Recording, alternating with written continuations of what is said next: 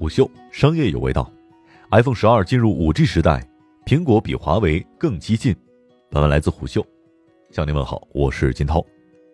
二零一零年六月八号，iPhone 四发布，这是一款配得上“改变世界”称号的产品。十年之后的二零二零年，iPhone 十二的设计又回到了类似于 iPhone 四的风格，不同的是用上了五 G。iPhone 十二进入五 G 时代，苹果比华为更激进。今年八月份的时候，虎嗅做过一次关于五 G 的调研。关于五 G 手机，百分之四十四的人了解并且已经入手，百分之四十四的人了解并很想体验，只有百分之十二的人了解但不想尝试。虽然在调研当中还有一些很有趣的焦虑，比如百分之六十八的五 G 手机用户觉得自己的使用感受还没有达到预期。百分之三十九的人觉得五 G 手机续航短，百分之二十四的人觉得五 G 手机的信号体验不太好，百分之二十四的人觉得五 G 手机的散热不行。但不可忽视的是，面对大部分想要尝鲜五 G 手机的人群，苹果再不出五 G 手机显然已经不合适了。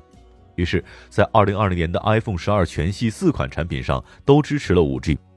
虽然苹果是科技圈巨头，但五 G 手机要面临的问题，苹果还是要挨个解决，比如续航短、信号问题，还有软件体验的问题。按照苹果的说法，自家精心定制了高灵敏度、高功效的天线和无线元器件，让 iPhone 十二尽可能多的去支持五 G 频段。这说法看着有点虚，但从官方产品文档关于五 G 的部分当中，可以清晰的看出。iPhone 十二系列所支持的 5G 频段确实远超市面上任何主流的安卓手机产品，且国内三大运营商全部支持。在今年与高通和解之后，用上了高通的芯片，iPhone 十二直接全系支持了 5G。当然，具体的信号和网速体验确实还得拿到真机再看。但不可否认的是，目前全球 5G 的手机用户数量依然是相当的少。在二零二零年四月，全球五 G 的渗透率最高的韩国用户的比例也只有大概不到百分之十，所以这也就不难理解为什么苹果在采用全新的移动通信技术的时候，态度一直都相对的保守，尤其是在五 G 这个技术上，全国各国的部署策略都不太一样。在 iPhone 十二系列上就能够看到五 G，几乎已经算是一个白送的功能。毕竟，即使中国 5G 目前已经很多用户，但大部分用户对于 5G 的最常用场景，也只是找到 5G 信号，跑个网速看看。值得注意的是，这一次 iPhone 12系列虽然全系支持 5G，但目前毫米波 5G 只是在美国版本上能用。这其实不是阉割中国用户手机，而是因为美国中低频段的 6G 赫兹以下的频谱被军方占用，所以导致以高通为首的美国系厂商只能压注在超高频的毫米波之上。这与中国部署的策略不太一样。毫米波 5G 的优势是带宽大，但是覆盖能力特别低，所以不太适合大面积的铺设。也就是说，目前中国的铺设策略其实对于用户体验 5G 是更有利的。另外，iPhone 12和 iPhone 12 mini 是足够有诚意的轻薄机。和去年的套路不同，这一次 iPhone 12的入门系列还增加了一个尺寸更小的 iPhone 12 mini。相比于去年的 iPhone 十一，今年的 iPhone 十二以及 iPhone 十二 mini 更有诚意。相比于上代产品的厚重，在增加了 5G 功能之后，iPhone 十二全系反而变得更加轻薄。从 iPhone 十一的8.3毫米厚缩减为7.4毫米，将近一毫米的厚度减少，会提供非常直观的手感的提升。机身的重量也更轻了，iPhone 十二只有一百六十二克重，iPhone 十二 mini 只有一百三十三克。另外，在正面的屏幕上，iPhone 十二和 iPhone 十二 mini 也放弃了 iPhone 十一上所使用的 LCD 屏幕，直接用上了和 Pro 系列一样的 OLED 屏幕，显示素质会更好，最高亮度更高。除了更好的显示素质，屏幕边框也变窄了。虽然苹果官网没有明确的说明，但通过与上一代机型尺寸的对比，可以看到，对于 iPhone 十一、iPhone 十二以及 iPhone 十二 mini 的屏幕边框窄了两毫米左右。当大部分人说苹果没有创新的时候，苹果每一代机型的创新很大一部分都放在了不好直观感受的技术上。比如这一次的 iPhone 十二全系屏幕都使用了一个叫做超瓷晶面板的材料，在使用上这个材料之后，整个屏幕玻璃的抗摔性能直接提升了四倍。这种创新确实不容易感知，但确实是实际存在的。和去年类似，定位比 Pro 系列更低的 iPhone 十二和 iPhone 十二 mini 也用上了旗舰的 A 十四芯片。因为 A 十四芯片是五纳米制成，所以功耗的控制能力会更好。这其实也给 iPhone 十二系列的机身厚度减少提供了非常大的帮助。A 十四芯片集成了一百一十八亿个晶体管、六核 CPU、四核 GPU、十六核神经网络引擎。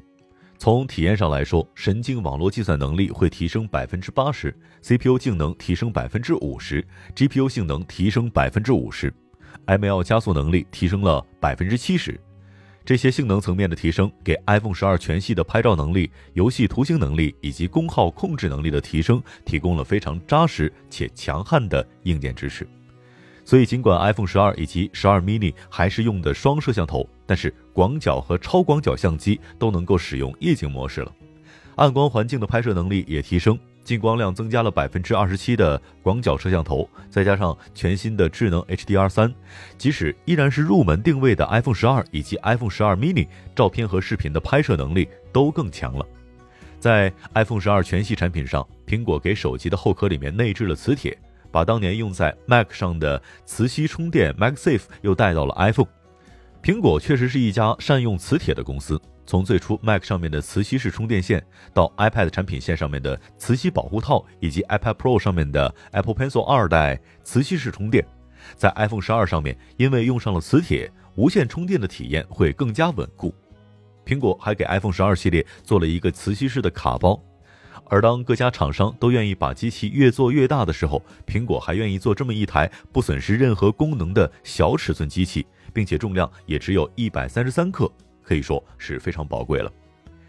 据消息称，iPhone 十二 mini 的手感可能会非常接近当年的 iPhone 五 S。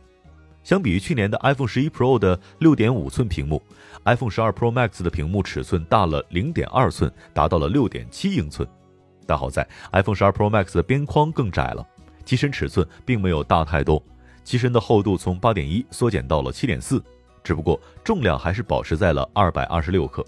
也就是说，虽然沉还是沉，但手感更好了，屏幕更大了，视觉观感更好了。与 iPhone 十二和 iPhone 十二 mini 相比，iPhone 十二 Pro 系列的 Pro 主要体现在机身材质、屏幕观感以及最重要的影像系统上。iPhone 十二 Pro 和 Pro Max 的机身边框使用的是不锈钢材料，材质更好。屏幕虽然用的是和 iPhone 十二以及十二 mini 一样的屏幕，但峰值亮度会更高，可以达到八百尼特。iPhone 十二是六百二十五尼特。iPhone 十二 Pro 和 Pro Max 在外观上看上去同样是背后三摄像头加激光雷达的配置，但细节还有挺大的不一样。激光雷达的作用不仅仅在于 AR，更重要的是提升 iPhone 十二 Pro 系列的夜景人像和低亮度对焦功能。整个低亮度情况下的对焦速度会提升整整六倍，因为有了激光雷达更为精准的距离信息，iPhone 十二 Pro 系列的人像抠像能力会更好。iPhone 十二 Pro Max 比 iPhone 十二 Pro 的长焦镜头更长，可以提供二点五倍的光学变焦。iPhone 十二 Pro 依然是两倍光学变焦。iPhone 十二 Pro Max 的广角主摄像头能力也更强，传感器尺寸增加了百分之四十七，像素尺寸增大到了一点七微米。因为暗光环境下的拍摄能力提升了百分之八十七，以及用上了全新的传感器位移式光学防抖技术，整个主摄像头的拍摄素质会有非常明显的直线提升。简单来说，手机的光学防抖能力提升水平是有一定限度的，因为一般光学防抖的部分是镜头部分，如果要加入类似于 vivo 的镜头微云台，整个镜头的部分就会很大，镜头突出也会更多。而 iPhone 十二 Pro Max 这一套传感器位移式光学防抖，移动的部件是传感器，相比于原有的技术，光学稳定能力会更好。直观的提升就是夜景的手持拍摄成片率会更高，拍摄需要动的视频画面也会更加稳定。而其他厂商想要再吊打 iPhone 的拍摄能力，可以说是非常难了。去年 iPhone 十一 Pro 与 iPhone 十一 Pro Max 的区别仅仅是屏幕尺寸的区别。但今年，苹果把 iPhone 12 Pro 和 Pro Max 也做了更明显的定位区别。很明显，相比于 iPhone 12 Pro，今年的12 Pro Max 更加值得购买。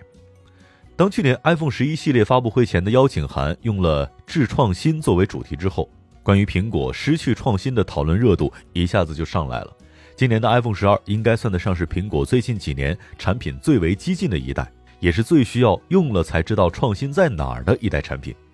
简单归纳就是，友商还是那个友商，依然选择发布会用各种参数吊打苹果，但苹果还是那个苹果，在各种细节推动整个手机行业的进步。更轻薄、更结实的机身，全新的屏幕玻璃材质和更好的机身防水性能，功耗控制更好且首发五纳米制成的 A 十四芯片，频段更广的五 G，拍摄能力更好的摄像头组合。这些提升在键盘侠那儿用几段万年不变的言论就能够怼明白，但是苹果每一代新 iPhone 要做的是通过机身工艺的提升，给用户更坚固、更轻便的使用体验；通过硬件性能的提升，提供全新的软件功能，以及通过软硬件的结合，让新功能更好覆盖和服务用户的使用场景。不是每个手机用户每年都会换手机，也不是每个手机用户都能够接受并不太常用的功能创新与提升。但是每年的 iPhone 更新本质上都是通过对手机各个维度的提升，保证用户在接下来几年时间里面用这款手机不糟心。这也是为什么那么多的苹果用户不去换阵营，依然使用苹果设备的原因。